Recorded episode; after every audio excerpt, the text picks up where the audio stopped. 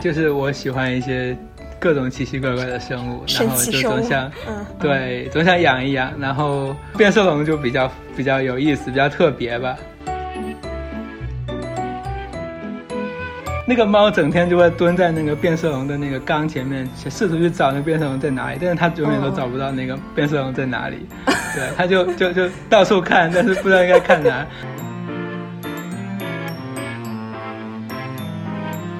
哎，哎，反那正嗯我们吃的那个什么墨斗鱼， 这个对是，就我我现在我们实验室主要做的就是墨斗鱼，就是乌贼，哦也是乌贼的一种。可能一只墨斗鱼上可能有几百万个这样的色素细胞覆盖它的它的表面，嗯然后每个色素细胞呢，它都是可以瞬间变大变小的。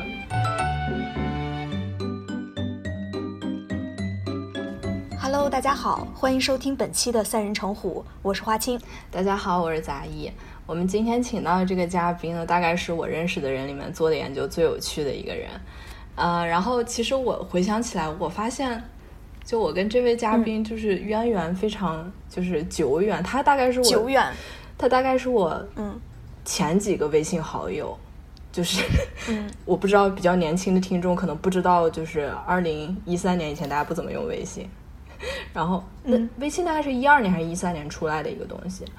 是吧？嗯，对，然后当是时，呃，我还在上大学，然后那个这位嘉宾也在上大学，这位嘉宾叫系统啊、我先说一下，然后待嗯对，会儿先打个招呼吧。对 要先打个招呼吧，对，然后我再介绍。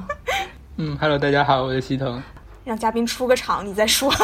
对，然后嗯，当时就是我们一三年的时候都在呃圣路易斯，就华盛顿大学，然后当时我们是我在那个实验室里面做暑期实习，然后系统是准备进入那个 PhD program，、开始做一些关于果蝇的这个昼夜节律的研究，然后。后面他现在博士毕业了，然后去了德国，开始做一些新的研究，也是待会儿我们会聊到的，是关于呃乌贼还有章鱼的变色的。然后今天请他来，是因为他就平时也也有很多科普的兴趣，而且他我觉得他特别有趣是，他养了很多宠物，嗯， 就是而且就是好像大家有什么宠物，比如说要托付给别人的时候，就会想到他， 所以他他家里感觉就是宠物越来越多。嗯，所以系统你你现在是大概有几只宠物啊？嗯，因为我就是从美国搬来德国之后，就很多宠物都留在美国了，所以就我们带、我带了两只猫过来。嗯，但是最近就我邻居他想回国，然后他就把他的鱼给我了，就给了我一大缸的那个淡水鱼，就有、嗯有二十几条鱼，还有还有那个四五只虾。对，哦， 还有虾，是什么、呃是什么虾？是可以吃的那种虾吗？呃，那个虾很小，就哦就是对，嗯就是那种米虾，但是它会有一些好看的颜色，就是观赏用的。嗯，嗯，那你还养过什么其他的宠物吗？以前在美国，包括嗯，就有比如说师姐毕业了，就给了我两只小鹦 鹉，然后鹦鹉，嗯，呃，然后还有就是我们家有一只猫，也是，就当时有一个朋友他，他说他要暑假要回国，然后托我帮他 养，然后他就再也联系不上了，然后这属于弃弃养，然后对这不对是跑对路了。对对 对，然后然后他就变成我的猫了。哦，嗯嗯，对然后在更近的就是呃，在博士的最后两年养了一只变色龙。对，嗯哎，我觉得这个真的是，我觉得我们这期可以叫做神奇生物。神奇生物在哪里？就是我觉得还很好奇，嗯嗯，所以你最开始为什么会想到要去养这个变色龙呢？嗯，就还是就是我喜欢一些各种奇奇怪怪的生物，然神后奇就生总物想，嗯对，总想养一养，然后就想养一个嗯，爬行动 物，然后，嗯，然后然后变色龙就比较比较有意思，比较特别吧，嗯嗯嗯，但刚开始养的时候还是有一些顾虑，就是因为他们会说变色龙算是比较高阶的爬爬行类动物。对，一般来说是先先养乌龟啊，然后养嗯就是普通的蜥蜴啊，然后再、再进阶到这个。但我一开始就就就就挑了一个比较难的开始养。就进入困难模式。对对对，哦，所以变色龙是爬行动物是吧？我我其实都嗯是有点搞不太清楚它属于哪一类。但是它是一种蜥蜴，但是它就是比较特、特化一点，因为它呃主要生活在树上，然后它就有很多适应于它树上生活的一些特征。对，那它这一类就比较特别一点。嗯， OK，所以它算是一种特别的蜥蜴，我可以嗯这么理解吗？是的，是的，我想知道，就是你开始养它的时候，它多大呀？它是个蛋吗？还是 差差不多是一个蛋。就如果你到那个网上看视频的话，你可以看到那种就是它出壳的样子，特别可爱。然后它，然后我我我去养的时候，它大概一一一周那么大吧，就是它、就年纪，然后它大小大概就是呃一个大拇指那么那么大，身体的长度的话， OK？就就还非常非常小，非常小。嗯然后我们就就相当于放在一个那种酸奶杯子里面带回来的。哦。呃，然后对，但是就回来之后，你就给需要给它准备一个蛮大的那个那个缸，因活动为空间。嗯对，它需要挺大的空间，而且它它是因为它主要生活在树上嘛，所以嗯你那个缸需要就是高度比较高，然后里面需要有一棵小树，这样它可以在嗯让里它面爬。对对对，它可以爬在上面，它会比较有安全感一点。对，所以没有人应该会散养一只变色龙，就是因为有可能会找不到它，或者 就是让它在家里走路就不太好，还是要把它放在缸里。呃，其实还是有有人会散养的，就是如果你在家里有一棵树的话，然后你可以养在那棵树上，好像有人是这么做的。会找不到它。 对啊对，不会因为因找不为它到吗它躲藏的非常好，但但他们平时还是就是很胆小嘛，所以它不不太会到处活动。如果有一个比较安全的一棵孤立的树在嗯那里的话，它一般就是待在那儿，不会乱跑。但是有一个问题就是，呃，你喂食的时候就比较麻烦，因为它它基本上只吃嗯活的昆虫，就是死的它就它就看不到，或者说就不感兴趣。所以我我哦当时喂的是，呃，就去宠宠物店买那个蟋蟀啊、蝗虫啊之类的。然后，如果你散养在家里的话，那你虫你家里是不是也要 虫子到处跑？散养这些虫对太可怕了。嗯、对对对，所以所以一般来说还是会准备一个笼子，对，就是嗯我我当时那个笼子是一个，就是它四周是用纱纱窗那个纱网做的，所以它、嗯因为它需要通风，所以你不能用一个玻璃玻璃的缸，哦它会是有它会这个太玻璃嗯闷缸了，对，所以就要用那种可以通风的。然后呢，但是它又怕冷，所以你还得加一个那个就是保温的灯加热它，嗯对。哇，这然后，样然后，然后，然后虫子养养在那个那个纱窗里边，才不会跑出来嘛。 对，所以昆虫也是要养在里面的吗？不是呃没有没有按时是放你还定是时按养时放给一它定的，就每每天给它这个四五只那个蟋蟀的样子。嗯，哇，那你这个真的养的难度感觉非常高呀。 对它，它刚来的时候非常小的时候，我还去那个从实验室里偷一些果蝇给它吃，它还是吃的。就它还小的时哦候，它还吃果蝇。对，那时候我也想说，哎，这样就就省钱了，就不需要去 省钱买。 我们实验室里果蝇多的是， 但但很快很，它长得特别快，很快它就长到就是果蝇对它来说都不够它塞牙缝了，它就不吃了。嗯，嗯，所以那它喝水呢？就是对它喝喝水，它也不喝静的水，它可能就是看不到不太动的东西吧。就你必须要会流动造的水，制它造一才个瀑喝。布什么的吗？就是有一般就是那种比较专业的玩家，他会在家里制造一个瀑布。那我平时喂它的话，就是拿那个浇花的那个喷的那个东西，嗯就朝哦它喷。然后它就以为下雨了，然后它就会抬头，然后就就去喝那个天上滴下来的水，这样。哦，嗯这个就够然了是吗？对他喝的不是特别多，可能就一两天喝一次。然后如果我是要要要出门的话，我就做一个那种，就像就是那种一个管，然后你可以可以从上面滴下一不断的滴水，那以很慢的速度往下滴。那因为我那个它那个缸里面是有一盆树的嘛，有一盆植物的， 对，所以那个水就滴到那个植物上，也相当于给它浇水正好。浇花对，然后也可以保持一个持续的水的流动。然后如果它渴了，就会去喝一下，这样。嗯哎养变色龙真不容易啊！嗯呃对，哎，我突然想到它是有名字的，对吧？它叫 Nuvo，对，它叫 Nuvo，就是嗯这个名字是就是就是我我们我我自己编的，就是 它它是有两两两个词根组成，一个是对那个 neuro neuroscience，就是我我就做的神经科学的研究的对 neuro，然后另外一个就是 evolution，就是进化，就是嗯像对像呃杂艺现在好像也在做跟进化有关是研的，究，是的，对对对，所以就我我我感兴趣的就是神经系统的进化，所以我就把这两个我感兴趣的问题把它连在一起，变成它的名字。哇，这个真的是非常非常有意义的名字。 哎，所以 Nuvo 是嗯，是它的性别是什么啊？呃，它是应该是雄性，嗯，然后对，但但它一生就是孤单， 呃，没有没有给它就是找找那个伴儿。对，哦还还是有有那种高阶玩家，他们会在家里自己繁繁育这个，因为就对因为它它属于它它叫高官变色龙，是变色龙里面就是入门级的动物，就一般就是、就是是最好繁育的一个物种。嗯，对，就一般宠物店养的，它也都是就是不是野外抓的，都都是就是自己就是宠物店自己繁育的这样。哦，嗯，这样。对对，我们不养野生动物。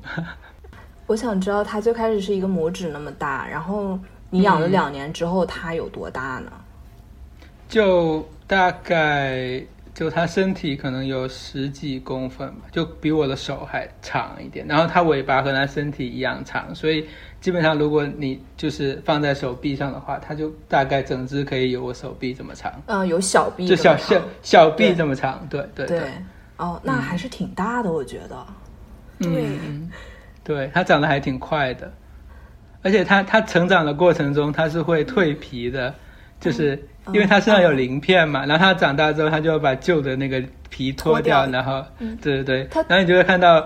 每隔几个星期，它身上就会开始狂掉皮，就就就，哦，几个星期就会掉一次，对它小时候就是大概一两个星期它就掉一次，然后慢慢的大了之后，可能一个月掉一次这样。嗯，嗯，所以这个变色龙它到底是怎么变色的呢？我其实有点好奇。嗯，对，就是它，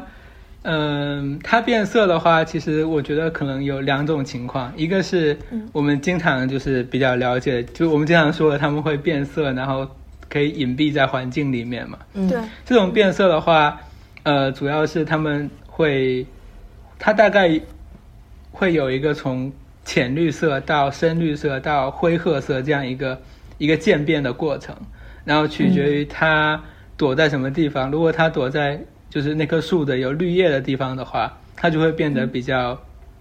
绿一点。绿 然后它如果是在树干的地方趴着的话，它就会变得像树干一样那种灰褐色的样子。对，这是一个这样的一个过程，但它这个变化其实是非常慢的，而且、呃，你不太能观察到这个过程。一般来说，它它它其实是非常警觉的，就是说它知道你该看它的时候，它它就它就它就会做出另外一种反应，就是它会在身上变出一些比较斑斓的颜色，就相当于一个红色之类的警戒色，就有一些红色啊、橙色啊、黄色啊，然后在身上显示出非常比较鲜明的图案，这是相当于一个传递一种信息，说你不要惹我，我生气了，这样，或者说嗯，在他们两只两只变色龙在遇到的时候，他们也会互相变色来来来警告对方说不要话靠近啊。对嗯，他们算是比较独居的生物，就是不太喜欢和呃别的个体就是住在一起，所以他们之间如果遇到了，一般来说就是吵架，然后就是身上变互相就是斗图一样，就变出就是斗图呃斗非常图鲜艳 都对表对情对包。 对对对，就变出比较鲜艳的图案，然后看谁的颜色更鲜艳，谁就会一般来说就比较 domin 比较 dominate 怎么说？嗯嗯比较嗯有优势就主一导了点。另外一只就会，嗯对，另外一只会退却。对对对，嗯。所以，所以它一般来说就是，如果你让它在它的笼子里面待一会儿，然后它决定说，哎，我今天要待在比较靠树梢的地方，然后你你去看它的时候，你会看到它会比较绿一点。但是它过一会儿，它会发现，如果它发现你，它觉得不爽了，它就会变出那种比较嗯斑斓的颜色。然后这个过程会稍微比较快一点，可能大概呃一可能几秒一一两分钟吧，它会嗯产生这样的变化。但其实这个过程还是还是比较缓慢的，对，就不是一下子炸毛的那种，而嗯对是对 慢慢的对，对，它是还是一个，就你眼睛其实不太能看得出它变的过嗯程，你会感觉它缓缓缓缓的就会有些变化。对，它它其实这个是和它这个变色的原理有关，就是对它那我个刚想变色，问为什么会 变色对，对 对，对，呃，对，就是它，它是那种，它它颜色属于结构色，就是说它的那些细表皮鳞片的那个细胞里面，它会有一些那种像光栅一样的结构，嗯，然后它就会那个光栅转不同的角度的话，就会折射出不同的颜色。嗯，嗯所以，所以它那个细胞就是里面，它就会通过一些激素调节，使得它那个细胞里面的光栅就会发生一些转变，转然后它换就嗯对那个细胞就会呈反射出不同的颜色出来。嗯，这样，嗯，所以所以因为它这个是需要发生在一个一个细胞里面的一个，就是细胞内的一个结构的一个一个它这个转转变，所以这个你可以想象它是一个、嗯就会比较慢嗯比较缓慢的过程，对对，对，嗯，哎，那它也好厉害啊！就比如说它藏藏在树叶里面，它首先要先看到这个树叶的颜色，然后再去嗯决定、那个开始思考变成绿的，对对对，是的是的，哇！而且而且关键是有很多种绿，就像你说从浅绿到深绿，这是一个光谱哎，他还得思考嗯变成哪一种绿呢？今天，嗯。但他确实想得很慢，而且他各种动作都很嗯慢，他就是一个非常慢动作的生物，就就有点像树懒，嗯，就是他他他他做做事啊、运动啊什么都非常慢，非常慢。嗯，所以但是他捕食的时候，就是他的舌头飞快地弹出是吗？对，就唯一这一这一点非常快。 就就我觉得它可能跟树懒也有点像，就是它们这种住在树上的动物，好像就是它们有一种生活方式，就是就是非常慢，然后用这种慢的方式来、来躲嗯迷避惑别人的，对，躲避捕食者。因为一般来说，你看像猫，它看到老鼠跑过去，它就会去追那个老鼠，嗯但是它看到一个非常慢的变速，慢悠悠的走过去，它就根本就看不见有个东西在那边移动。所以其实我们 我们刚养养猫的时候，就是那个猫整天就会蹲在那个变色龙的那个缸前面，试图去找那个变色龙在哪里，但是它永远都找不到那个变色龙在哪里。对，它就就就到处看，但是不知道应该看哪。然后那变色龙就在它猫的眼皮子底下，慢慢慢慢的就从这边走到那边，从那边走到这边。然后猫也看不到哦，好吧，对对， 对，嗯。嗯，但是它它捕捕猎的时候，就是它全身就可能只有一个地方是很非常快，就是它的舌头，它然后它舌的头有舌多头长其实啊？就跟它身体一样长，嗯，就所以相它当于，如就果它可把以，舌头伸起来，舌头跟尾巴一样长，然后尾巴和嗯身体一样长，是对这对样的对，三是节的儿吗？，对对对对，是的，是的，是的，特别神奇。然后它舌头一般就藏在这个就喉喉咙咙里这边，然 后对，然后然后它它就它就会躲在一个地方嘛，然后远远的看到有一个虫子，然后它就嗯就就就伸舌头，它它它它两个眼睛也是可以，就是就是随便旋转，然后就看不同的看向方向各种不同的方向， 对。然后它可以就是两个眼睛聚焦在那个虫子上，你就可以看那虫子嗯在哪。然后定住之后，然后另外一个眼睛就可以转到别的角度去看背后有没有危险啊，上方有没有危险啊，下面有没有危险啊。然后还有一个眼睛盯着那个虫子看，然后呢，它就缓缓的就就它就伸出那个舌头，然后那个舌头就像嗯，就像子弹一样就可以弹射出去，嗯然后弹射出就是它身体那么长的距离，把那个虫子抓住，然后瞬间再缩回来。对，哦，就是它这个准头特别高是吗？基本上呃，其实也没有特别高，那舌头弹出去，然后 感觉很丢脸， 哎那么猛烈的出击， 最后啥也没抓住。这 真呃，没办法对呀，其实其实我也不知道是不是我养的那只这个， 可能就是从小在，对对，从小在这个这个家家养环境里家面生长环大境，，对，对对对，就没有没有很好的训练，反正就是，但其实还好，你看他都能抓到果蝇了，这这还是很很很厉害的，就是嗯你想那么小的东西，他都能够就是弹射出去把它抓住，是吧？嗯，哇，它的舌头好厉害呀、真的。但怎么能去啊、哦就是也能蜷缩在它本身那个喉咙里边，那么长一条舌头，就像感觉像那个大大什么 泡泡大大卷卷儿之、类泡的，泡卷儿那个。 就嗯，那种东西可能能够我卷我觉得起来可能有点像哎，对，嗯，而且然后我刚才你讲它的对眼睛是就是可以转是吗？我就在想象眼睛怎么转到后面去啊？呃，它的那个眼睛是怎么说呢？有点像嗯一个、呃倒扣着漏斗，嗯你可以想象漏斗的样子嘛。然后它嗯贴在眼睛的头的一侧嘛。然后你看那个漏斗的那个，就是那个伸出来那个东西，就是它的它的那个，就是真正眼睛张开的地方。然后那个东西其实是可以，就是向前或者向后都可以转的。嗯，嗯，嗯我我其实看听起了来之好神前奇嗯你发的 Nuvo 一些走路的照片，我觉得特别有意嗯思。他走的确实很慢，而且他是那种抖动着的。对，这也很神奇，就是他他走路的时候不是像我们一样连续的往前走，他是就是会不断的摇晃、摇晃、摇晃，然后走一步，然后再摇摇两下，摇两往后退两格，然后再走一步，然后再摇晃两下，然后两下再走一步，这样就 不是是身体不好吧？ 是就是这样吗？对他们就是故意这么小时走候也的，这还样挺神奇的。对，嗯小时候特别明显，长大之后他好像有点懒得这么做了，但他小时候还是非常，就是他他也不是非得这么走，他有时候不这么走，但是。嗯他就他这么走，其实就是为了，也是为了迷惑这个别人嘛，就是有点像那嗯个风吹过的时候，那个树枝摇的那个那个动作，然后他就会和那个节奏呼应起哎来。哦对，然后以这个方式来，就是一步一步的往往前，偷偷的移一格，偷偷的移一格。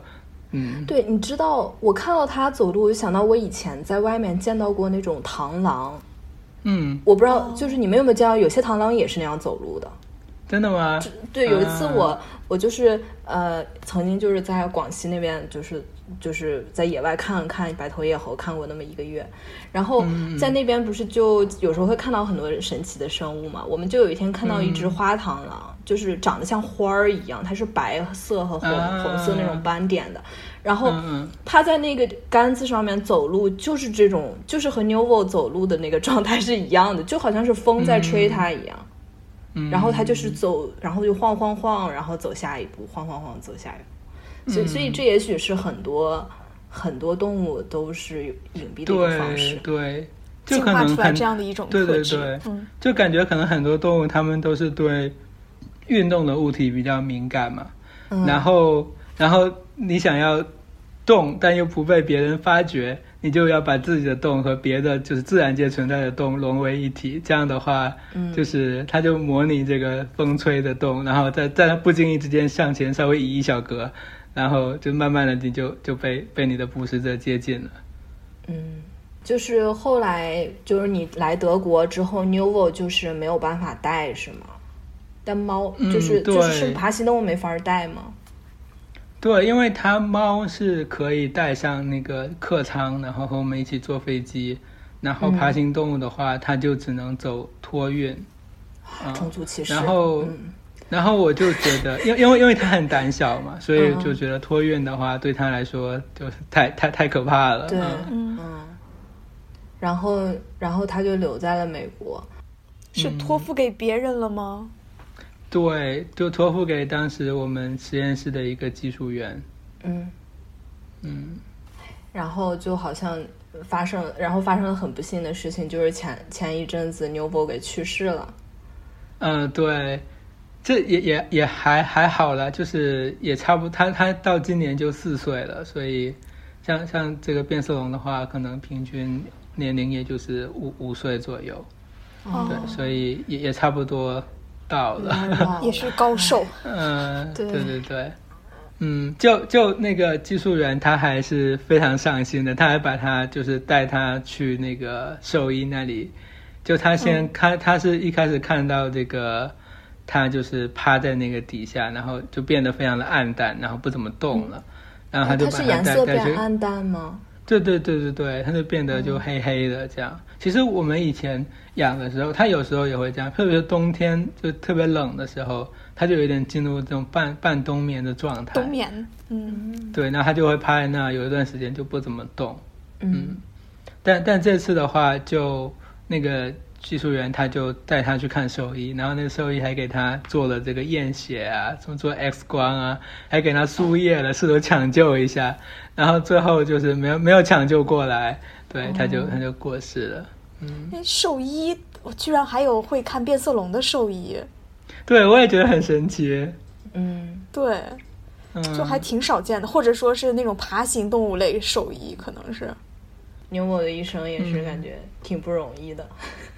哎，对，还所这这以辗转了不同的地方，嗯，所以它能辨别出来它主人吗？就它能发觉哎换了一个人养我会怎么样吗？会像比如说啊猫狗一样？好像不太会，我我觉得不太会，对他不是特别嗯的在，就就他可能也也一直把我当成一 个危险的那个存在，就是经常会向你展示一些红色、黄色的斑点。对，经常经常会把它抓出来玩一玩，嗯，但是就是我们刚养的时候，他就就说不可以玩太多，就可能 就是每周只能拿出来玩一次，要不然他就会吓坏了。哦，这样，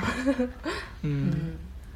哎，好吧。变色龙还是一个胆子比较小的物种。对对对，我觉得咱们讲完了 Nuvo 的这一生，正好我们可以就是可以 move on 到下一个话题，因为现在嗯系统做的研究其实是另外一个物种的变色，就是乌贼。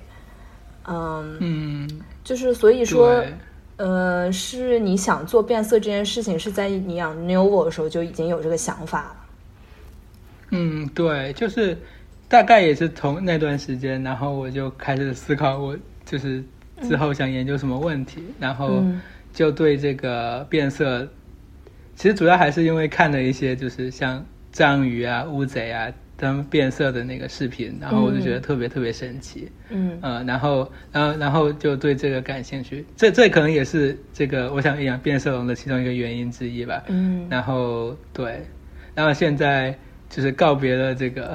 变色龙之后，我们就我就开始研究这种海里面的变色龙，就是就是章鱼嗯和、和乌贼。花青，你有看过那种视频吗？就是他们怎么变色？没有，你一说章鱼或者乌贼，其实我第一反应是那个喷墨汁那种。嗯，那个这是是我乌的贼第一是反吗应就他们都会喷墨哦，汁，都会喷。嗯，对，所以这对两个是不同的物种。对，长你乌你贼吃和章鱼嗯你吃的时候它们就不一样呀，就是长得就不一样。对对，就章鱼的话，它就是比较圆圆的，然后它有八条腿，嗯就叫八爪鱼。嗯对，嗯然后乌贼的话，它一般来说是比较扁或者比较长一点，像鱿鱼啊，也叫也是乌贼。然后它、哦它它它它一共有十条腿，就除了嗯和章鱼同共同的有八条一样长的手手之外，它还有两条特别长的，叫做触手。然后这个就是到了一个特别神奇的地方，就是它的这个触手和这个变色龙的舌头非常的像，就它的那个触手也和它的身体差不多一样长，嗯然后它平时呢也是卷起来，然后它收在一个口袋里面，它有专门一个口袋用来收这个触手放。触手，嗯，对对对，所以平时的话，你看它还是只是有八条腿，但只有它它捕食的时候，它就会像子弹一样的快速的弹射出这个这两条触手，嗯然后抓住远处的猎物。一般来说，可能是一些小鱼啊、小虾啊、小螃蟹啊，嗯嗯然后把它就是抓住，然后拉回嗯来。对，就它这个捕食的这个动作，真的和和变色龙非常非常的像，特别神奇。嗯。哎，哎，反那正我们吃的那个什么墨斗鱼， 这个对是，嗯就我我现在我们实验室主要做的就是墨斗鱼，就是乌贼，哦也是乌贼的一种。对，嗯哦，那烤的那种 鱿鱼，嗯，鱿鱼的是那话个，铁板鱿鱼， 铁铁板大鱿鱼，呃，它它和墨斗鱼的区别主要是，呃，那种鱿鱼它们是成群结队的生活在就是大海里面，它们像鱼一样游泳的。然后那个墨斗鱼，它们主要是就是比较偏就是浅海的海底，然后它嗯们、呃跟变色龙比较像，它们比较喜欢独居，它们哦就嗯，比较有领地性，它们就是单独的生活在一个区域里面。嗯嗯对，然后那个鱿鱼的话，它成群的游泳，它们变色呢，主要是用来和同伴交流，就是它们会在身上变出一些花纹或者一些闪闪烁一些那个。会可以会闪就是烁哦黑白闪，它可以闪，对，就是、就是如果有个同有个同伴靠它太近，它就闪成闪，说它是离个我远 Flash 点，离我远点，对对对对对。 对，然后他们是通过这个方式来来来，主要是用来和同伴交流的。然后，但是那个我们现在实验室主要养的那个墨斗鱼，它是，嗯，它它既可以就是在身上显示出不同的图案嗯交流，它也可以像变色龙一样，通过改变它身上的颜色和图案来隐蔽在环境里面。所以它变得是不是比变色龙更快，还是说也是那种很对缓对慢对，它变得特别快，就是就是一眨眼之间就可以变，因为它们它的变色的原理和变色龙不太一样。嗯然后它其实它的变色的能力比变色龙更复杂，它嗯既有变色龙那种就是。就是我们刚刚说的，它有结构色嘛，就是可以就是通过光嗯转栅动那个关山的角度来改变它一个、一个颜色。嗯除此之外，它还有一个更主要的，它是有另外一种另外一层是它的那个呃叫做色素细胞。这嗯些色素细胞呢，它是覆盖在它身体表面，然后可能可能一只墨斗鱼上可能有几百万个这样的色素细胞覆盖它在它的表面，嗯然后每个色素细胞呢，它都是可以瞬间变大变小的。它那个色素细胞，它它一开始就是它都没有变的时候，它就是一个黑黑的一个小点儿，嗯嗯然后它周围呢，它有一圈就是辐射状的肌肉纤维。然后当这些肌肉纤维被神经激活之后，它肌肉纤维就会收缩。嗯，那它是肌肉纤维收缩之后，它中间那个小点就会被变大。变大，膨大，嗯，对。然后它那个色素细胞里面那个色素浓度非常高，所以即使你把它拉大之后，它还是黑色的一个点，但那个黑色的点就变大了。然后呢，你你站远了看，你就看不到它上面一上面的一个一个点。这上面的一个一个点呢，就相当于它那个皮肤那个屏幕上的每一个像素。嗯然后当那个那个点变大的时候，你就是激活那个像素，然后你在不同的地方激活不同的像素，你就可以在它皮肤上组成不同的图案。所以它身上的话，除了颜色的变化之外，更主要的是它会变出图案出来。就比如说，它在一个沙子上面，它就会嗯变出像沙子一样的细小的颗粒的图案，黑白的那种，就像雪花一样的图案出来。嗯嗯，然后就是那个电视机没信号那个雪花那种图案，嗯 然后，然后，但是如果你是在那个比如说有很多小石头的地方，它就会在身上变出比较大块的黑斑或者白斑交错，就是像、嗯像石头那么大，背景石头那么大的不同的斑斑纹。那如果它背后它在一块巨大的石头上，它就会嗯把自己变成一个就是均匀的、没有图案的，就是就是和那个岩石一样，就是均一的一个一个一个一个表面。对，所以就是说，它可以通过在身上改变出变变化它的图案来，来和周围的那个背景相吻合。融为一体。嗯，我我想先问一个嗯问题，就是它的那个色素细胞里面的色素，就是它是有不同颜色吗？还是说它每次要新合成新的颜色，去变成和背景差不多的？呃，它是有固定的，就是说它有不同的，就像我们电脑屏幕，它有比如说红、绿、蓝三种三种像素点，嗯然后它它那个也是这样，它有就是它根据物种物种的不同，我们研究的这种的话，它可能有黄色、褐色和黑色三种颜色的点，哦然后你就激活，呃，你就把就是点亮不同的这些点，嗯你就可以组成就是还有比较偏黄或者比较偏黑、这嗯样。但是嗯这样说来，好像它也是它的这些拥有的色素和它平时所处的环境是很像的，就是比如说那个，嗯，也就就是可可能这个，比如说黄和黑，就是因为它生活中这种颜色比较多，然后它就是的，有是这的个。，然后对像那个对变色龙，它也不是好像什么颜色都能变，它就是绿色到褐色绿是它常褐变的。是的，是的，是的，是的，嗯。但是还有就是，嗯，这这这是用来和环境隐蔽在环境里面的那套变色嘛，嗯对还有吧交？但我们还有一套变色就是交流，交流的话交一流般来说就会比较鲜艳一点，对，嗯就和环境可能会有点不一样的颜色。那那个乌贼也会有，嗯，他们我们研究的这种乌贼，他们主要用来交流的信号其实是，呃，是黑白条纹，所以没有很多颜，就是就像斑马一样的花纹，嗯它会在身上变变出像斑马一样的花纹。如果是雄性的话，会用这种方式来表示一些呃敌意啊这样。但还有一些比较 fancy 的、比较比较神奇的乌贼，它们就是、呃会有更多的颜色，可能会有红色、紫色、蓝色。然后一般来说，这种是嗯、他们是有毒的，他就是他们通过这种方式来向捕食者显示说我有毒，然后不要吃我。一般来说，有毒的动物身上都会很斑斓，就有很多对颜色，非常丰富。是的，嗯，这是一种警示的作用。就是可以给我们讲讲你做实验的时候是要自己养很多乌贼吗？ 就是，呃，它 们它们和变色龙比起来，就是好不好养？哪个好养？嗯，我觉得，我觉得还都很难养，因为而且就有另外一个很像的地方，就是乌贼它也只吃活的动物，就活的食物。所以我们除了就像之前养养变色龙的时候，除了养变色龙之后，我们还要养养蟋蟀来喂这个变色龙嘛。对，然后现在养乌贼也是，我们除了养乌贼之外，还要养虾来喂这个乌贼。对，嗯，所以我们同时也养了很多虾，然后用这些虾来喂这个乌贼。嗯，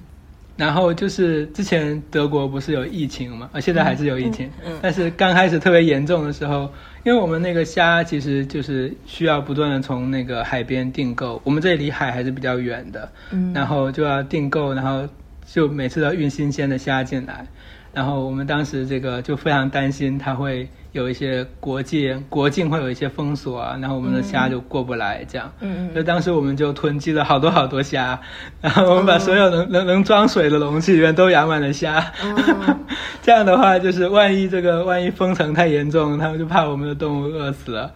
嗯，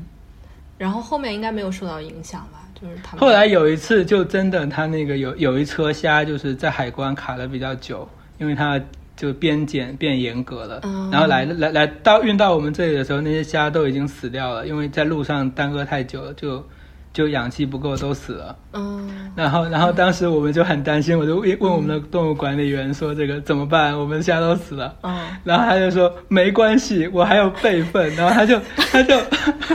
他就带我去一个他的秘密房间，然后发现那秘密房间里面也养满了虾。天哪，我就觉得德国人就特别的严谨，就就他哇们这这个真什么事另一情种都想得非常周到。对对对， 嗯，这真的很厉害，好难啊。所以你养了多少乌贼呢？嗯，呃，我们对我们现在乌贼的话还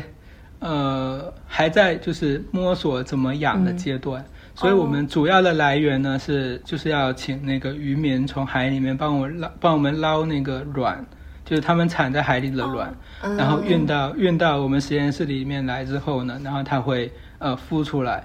然后渔民的话，一般会给我们一次可能给我们五十到一百个卵，然后他们就会嗯都孵出很多小小，那一只小乌贼可能就只有不到一厘米那么大，然后我哦们就好一、小嗯一开始就会养，就有好多好多小乌贼，然后但是因为实验室里面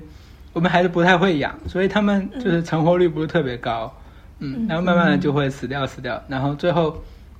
长到成年的可能就他们大概需要半年的时间，他们可以长到成年，嗯，然后就是长到就从一厘米长到大概就是二三十公分这么大，嗯，就就还是这么大还是长得特别快，半年时间嗯就、就长长得对变色龙快， 嗯，所以他们吃的也特别多，然后嗯，就就可能就可能有十来只会留下来，然后然后我们有用它做实验啊这样，然后我们去年还、还挺好的，就是他们长到成年之后，他们就。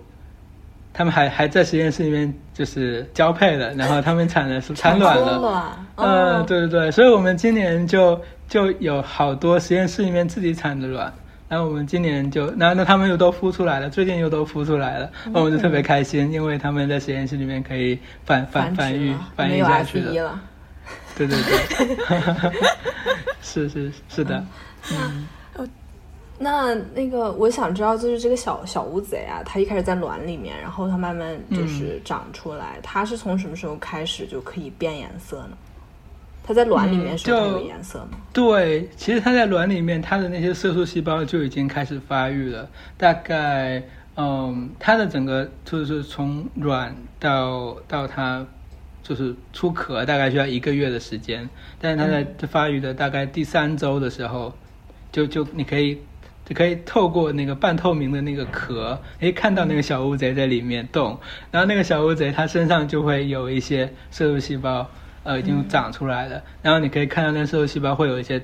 那个洞，嗯，就也也会也会有一些变化，已经已经会变大变小了。而且除了就就当我们从外面可以看到里面的小乌贼的时候，其实那个正在胚胎发育中的小乌贼也可以通过卵壳看到外面的世界。我觉得这一点是非常神奇。 所以其实就有人就是，比如说你在它还在胚胎发育的时候，你给它一些光照啊，给它闪一些光啊，你可以看到它会有一些反应的。嗯嗯，而且而且我记得有个人做过一个还蛮好玩的实验，就是呃，他他把那些卵分成两批，然后一批给他看一些小虾，就跟他和一些小虾养在一起，然后和另外一批呢和一些小螃蟹养在一起，嗯然后完了等它们出壳了之后，然后看这个这个小乌贼，它是喜欢吃小虾还是喜欢吃小螃蟹，嗯他就会发现这个从小和小虾养在一起的，好像会比较喜欢吃小 虾。哦，所以可能能看对到他那个他是对他通过这个，就是通过那个，他还在卵里面看到外面的世界，他就可以开始对外面的世界已经开始建立一些认识了。嗯然后他他可能他生活中比较常出现的猎物是那个小虾，他在那个壳里面的时候就在想着我出来一定要去吃它，然后 然后等到他出来了，他就去吃它们了。嗯。哦，这样子，觉得很神奇的是，就是你之前说乌贼它们变色特别快，就这个是靠视觉吗？因为我我在电视上看到那些这种呃纪录片，那个章鱼啊，它们变色就是跟背景很快融为一体，我就很难相信它是通过视觉来变的，因为那它岂不是还得扭头先看一看后面的那个背景是什么，然后然后然后再变。对，但是我我觉得我我们现在觉是觉得它主要是通过视觉的，嗯嗯，而且一般来说，它都会就是它会，它还是比较就是警觉的生物，就是它去一个地方的时候，它会先看准那个地方周好不好躲，对，然后它再过去那边，然后变成那个样子躲在里面。对，它应该是先计划好了这些事情，然后才去做这件事的。原来是这样。因为我觉得它变得应该是非常快的，其实就是通过神经来传对导。对对对，其实它的非常每一快个色素细胞，它是直接被它的脑神经控制的，它中间是没有这个，就是挤中是间还要换那个突触哦嗯突触的，对它它的那个这些每个色素细胞控制它的那个运动神经元都直接在它的脑子里面，所以哦离它的那个视觉系统其实可能也就只有就是大概两三步的距离就可以直接到它的那个运动控制的地方。保证它的速度嗯特别快，这样。嗯对对对，哎那我觉得那个等到乌贼它长大了，其实应该也会非常占地方吧？啊就，对啊，是的， 我我我们实验室有好多巨大的水缸，因为他嗯们还是、因为刚刚说他们是比较领不喜欢和地性别的对对对独对，居他们就一般来说一只要占一个缸，或者说一公一一哦只占母。一个缸 啊！对对对，要不然他们就打架，然后可能会把对方咬死这样。嗯，所以雄性的话是没有办法把两只放在同一个缸里面的，就就或或者一公一母一个缸，或者就是一只一个缸，这样。然后每个缸就是大的可能有就是那种，嗯，我想想有多大，可能有三米就是直径的一个两两三米直径的一个一个圆形的水缸，因为养养圆形的是是因为把把水缸做成圆形是因为呃。就是它们这种动物的话，有时候游起来还是比较激动的，就容易撞到墙。啊 但然后，但是如果你做成圆形，它就会顺着这个圆形的这边绕圈儿，它就不会嗯撞到墙了。嗯哦，天呐，就它这它们眼养睛不好很吗多，？这是而且那个那个墙是玻璃的，是透明的，所以它们嗯不太能看得到。哦，嗯，其实很多养养那种就是游的比较快的鱼，它们都要把它做成这种圆形的缸，哦让它们可以在里面游泳，但又不会把自己撞死。哦嗯，就会觉得还挺宽敞的，就一直可以沿着这个对对，可以无限的游下去。对呃，你之前好像还讲到另外一个，就是你们有时候会把乌贼拿来做手术，然后就会往缸里面滴酒精。嗯，对，就是我们平时如果我们要做就是就是生理学实验的话，嗯现在其实就就是因为大家都没怎么研究过这种生物，所以不太知道要怎么麻醉它。对，然后我们现在就是唯一这个比较有经验的方法，就是用酒精就灌醉它，嗯然后 就是就是往那个它的它的生活的那就把它移到一个比较小小的的一缸个里水水桶里面，然后往里面加酒精，大概加到百分之一到百分之二的时候，它就开始晕了。嗯，然后你可以。它晕的过程就就你会看到它身上的那个图案就开始乱变，就开始有一些奇怪的这个闪烁啊，然后就醉像了对 对对对对，就就就就他醉了之后，不是自己走路蹒跚，而是他身上的图案开始开始发生一些奇怪的变化。哦，这嗯样，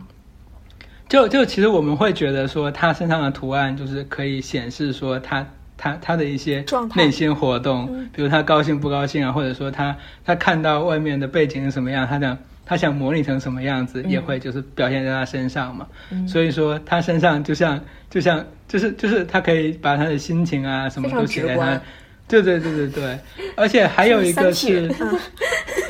是吗？嗯，那三体人不是通过心灵感应来交流的吗？不是想什么不就能说什撒么，我是想啊，是是是，嗯对对，而且而且最近还有一个挺好玩的研究，是他们研究他们做梦，就是做梦就是他就是们他其们实是睡着了睡会觉变，颜色，他们睡觉，但是他们发现睡觉的时候他们也会在变，那就很神奇了。他他那个他这个变的就是，呃，他在睡觉的时候是也是有那个，就跟我们人一样，他是有一个这个呃会做梦的期和一个不会做梦的期呃的时期，然后这两个时期会、会交替进行，然后一夜之间会交替好几次嘛。嗯然后最近他们发现，这个章鱼和乌贼，他们也有这样的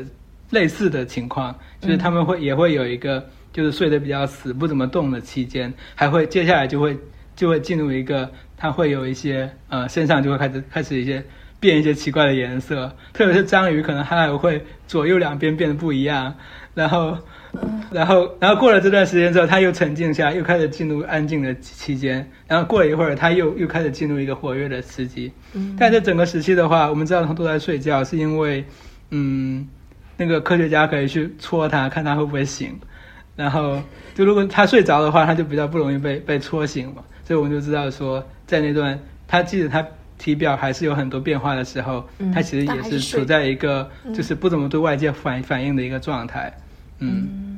而且而且最近最近就是这个是我我我们我们那个实验室的一个呃师兄，他们自己实验室最近做的，就是他、嗯他是在在白天让这个这个章鱼去变一些特定的图案。然后看第二那天晚上，这个章鱼晚上变得，哦他做梦的时候变的是什么样的？太厉害了对对，然后他就发现说，还是是有关联的，是和他白天做的事情是有关联的。潜意识里面你们给章鱼植入了一 些，植入了一些想法，嗯。对对对，哇，这个真的太神奇了。还还有一个问题就是，比如说，嗯、比如说你要是小时候把那个章鱼或者乌贼养在一个颜色比较单一的世界里，啊，嗯。它长大还会变呢。就是嗯，其实我们养的环境还挺单一的，但但感觉它是会变的，而且就是它它这个基本上是一个蛮天生的能力，就是它一出壳就、一一就是一一出来它就就一出生它就会会这样变了，然后长大之后，嗯，它它能变的那个图案会稍微变多一点，但是、但是大部分就是呃很多就基本上大部分的技能他一出生就会了，然后也不会有太大的变化，至少我们目前看起来是这对样。，就好奇这个环境对它有没有塑造它更丰富的。嗯要是小时候就给它每天摆各种就是很多颜色的那种积木嗯在它对的，我缸里，觉我觉得这这还挺值得你是研养究这孩个子问吗题。 对对对，就是对让他的神经更发达，他可能变、嗯变的东西就会对更啊多一点。对啊，这这其实是有可能的，我们可以试一试。一个新的想法就此诞生。 嗯，所以就是你养了它们以后，你现在吃章鱼和乌贼，还心里有没有一些微妙的感受？还是就不吃嗯了。其实我还是吃的，嗯， 因为就是呃，其实养这就是就是，我觉得做这种动物一个原因就是，因为每天都有很多人吃它们，所以你你你你本来他们做实验的话，也比较不会有负罪感啊伦理因为学毕竟上嗯对，毕竟它是一种就是被更太多人吃掉的生物嘛，所以嗯说我们拿它来做实验，好像也蛮那个合理的。嗯，嗯，但实际上研究乌贼、章鱼的这种实验室应该很少，是吧？对，其实就是基本上就没有。对，就当嗯时我想研究这个生物的时候，可能也就只有呃我现在的这个实验室这个选择，所以我就就来了这里。嗯嗯，和其实和和我们做这个我做的这个线毛虫这个物种也差不多。感觉就全世界可能也只有我们实验室在专门研究这个物种。当然，就是可能世界上做蟹毛虫的实验室有一些吧，就是蟹毛虫本身就是一个很小众的领域，但是我们做的又不是蟹毛虫里面那种特别主流的哦，那种。对，就研究的就是小角角众里的度小可能众不太一样。嗯对对，就可能像像他们普普通实验室可能研究，比如说他们的分类学啊，他们作为一个生态检测的一个指标啊之类的，嗯嗯是吗？我我我是这么觉得的。然后，嗯那那如果对你是想真的理解它那个生物学的那个比较呃机机理方面的问题的话，可能研究人就比较少一点。对，而且就是可能不同的虾毛虫它有不同的特点嘛，就是有的虾毛虫它比如说，嗯，之前不是那个什么端粒酶的那个研究，就是在一个比较主流的虾毛虫里研究出来的。然后像我们实验室，因为是想看它另外一个它的另外一个特点，然后这个特点就是基本上我们这个物种是比较显著的，所以就用这个物种。嗯我感觉就是，就是大部分实验室其实就，就是都是研究那几种模式生物，就是 很多做生物的人不是凑在一起就会互相说你是做什么的，然后就他就说我是做酵母的，果然后蝇另我外一觉个得人说特我别是多做果蝇 的，就会出现这种对嗯对话。然后，但是实际上，真正研究这种神奇生物的实验室，我觉得就是很少的。嗯对对，但而嗯是其实且这可能在嗯、呃在五六十年前会比较多一点。哦然后这样子啊就会越来越少，因为因为主要是遗传学嘛，然后在这个老鼠啊、果蝇啊上面，你嗯可以做一些就转基因啊各种这样的操作之后，就别的生物，大家就大家都把这个资源都集中在这几种模是式的生物上面了，然后在这些生物上面就累积了很多很多的资源、很多很多的知嗯识、很多很多的工具，然后就会吸引越来越多人来做这些越来生越物多人啊，对对对，然后别的生物就越来越难做了。嗯，没错，但是毕竟这个世界是非常多样的嘛，就是、嗯就是果蝇啊、老鼠啊，它们所有的那些生物的行为啊，或者生物学的问题啊，都就就就就是比较有限的。但是和它们不一样的，别的生物还有各种就是不一样的行为和和和和一些生物学的一些问题可以研究。嗯那时候你就你就没有办法在，你没有办法用用老鼠来研究变色，因为它们不变色 哦、所以对如果你想就关心一些比较特别的问题的话，你就只能去研究一些比较特别的生物了。嗯，嗯。但这些生物也是很有意思的，而且嗯有很多脑洞可以去去做。我觉得，就像是刚才提到的，白天给他看了之后，看他晚上会不会做梦梦到。哎，其实嗯对，是的是的我觉得这是一个非常，其实这是一个非常特独特的神经生物学研究的系统，因为就你可以直接看到他脑子里在想什么。对对对，很是神奇啊的，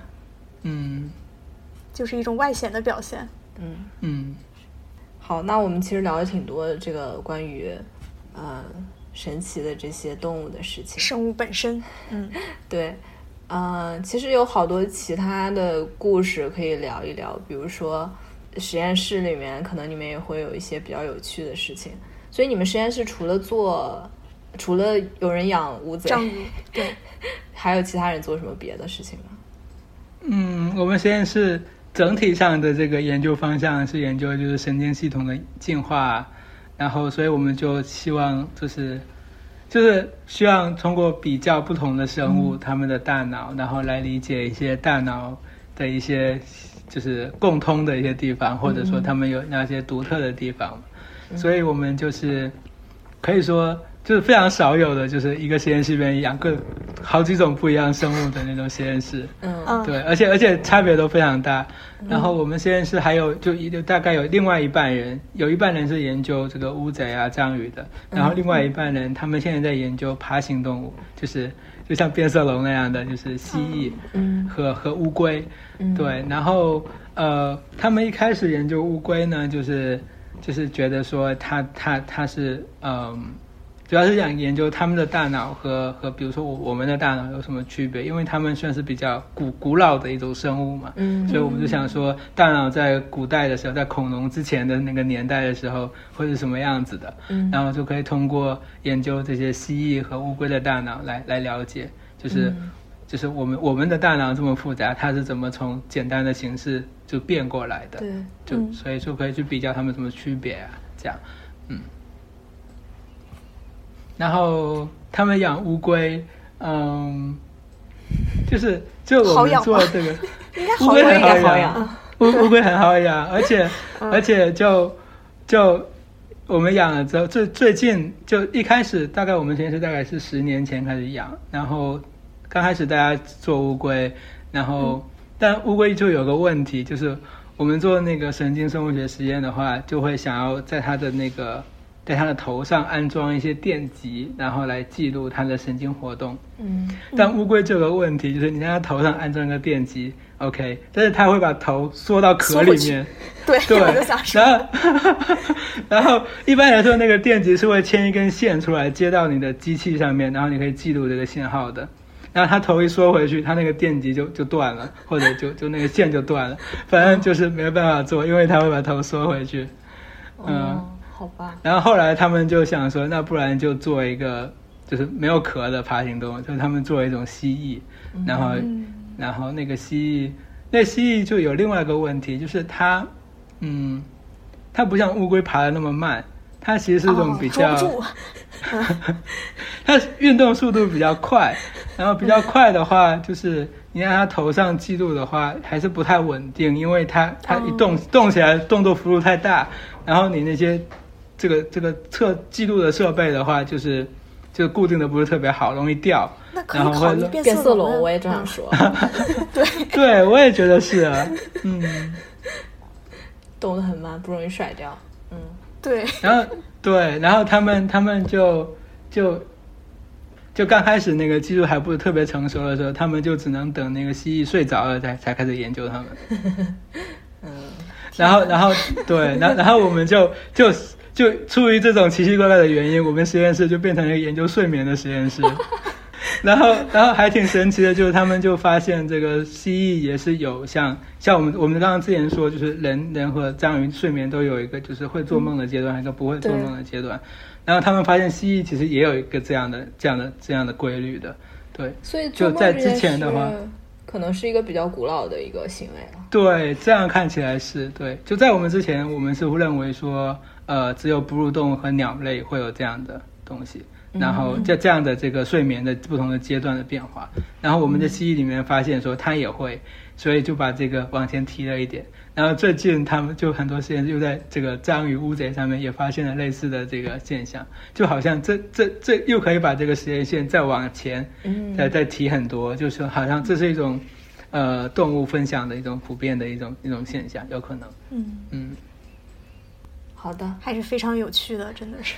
对，哎，我们今天是不是聊的差不多了？嗯，是哎，我觉得最后可以帮西童师兄宣传一下啊。不过其实他不用不用我们宣传啊，不用我们只是宣传大家如果感兴趣的话，他最近有一个一席的演讲是。呃，就是讲乌贼和章鱼的，应该是的，嗯，是的，然后，如果大家感兴趣的话，之后如果有可以搜链索嗯接，对、我们可能会我们放也会在这贴出个来，嗯信息栏里面。然后，谢谢，对，还有就是西童师兄，他之前在另外一个播客叫《脑人炎》，呃，就是大脑的脑，脑人炎就是专门就很多做神经科学的人想在上面就是讲自己的一些科普的故事。他在那个嗯里面分享的比较多自己在博士期间做这个果蝇的昼夜节律的一些呃故事。如果大家对那个那部分感兴趣的话，可以去搜一下这个播客。对这个， 对这个小嗯小我宇对宙神很经科学感兴趣啊，对，嗯嗯，好，那非常感谢西彤今天给我们的分享。谢谢，谢谢你们，嗯，好， 长了很多知识，对觉得非常有意思。无论是变色嗯龙、乌贼还是章鱼，包括乌 龟，嗯我也觉得大开眼界。是的，嗯，完全不知道这个世界上有这么多的。其实你你知道有这么多神奇生物，但是一直没有机会或者感觉没有途径去更深入的了解它们。嗯对，而且我我觉得就是这些东西其实是很多人最开始想对生物感兴趣，就是对这些东西感兴趣的源。然后头，对对，然后不知道怎么的，你开始做研究之后，你就掉到了几个坑里，开始就是过瘾老鼠、酵母还有果蝇， 就发现你都淡忘了这些多样性的有趣的故事。嗯，就是可以研究这些生物的那个机会比较少嘛。嗯，对。嗯，而且我觉得，确实，其实现在研究这些生物是需要很大的勇气的，就是很多时候因为你没有别的实实验室给你很多都是未知的。对对你很没多有其实前都根路本嗯就不 知道，这个就比较困难。其实，是呀，就需要更多的探索。对，好的，对，好，那这期节目就到这里，感嗯谢大家的收听。如果喜欢我们的节目，欢迎订阅，也欢迎关注我们的公众号和微博“三人之后 FM”。嗯，好，谢谢大家，那就这谢样，谢大，家，拜拜拜拜，拜拜。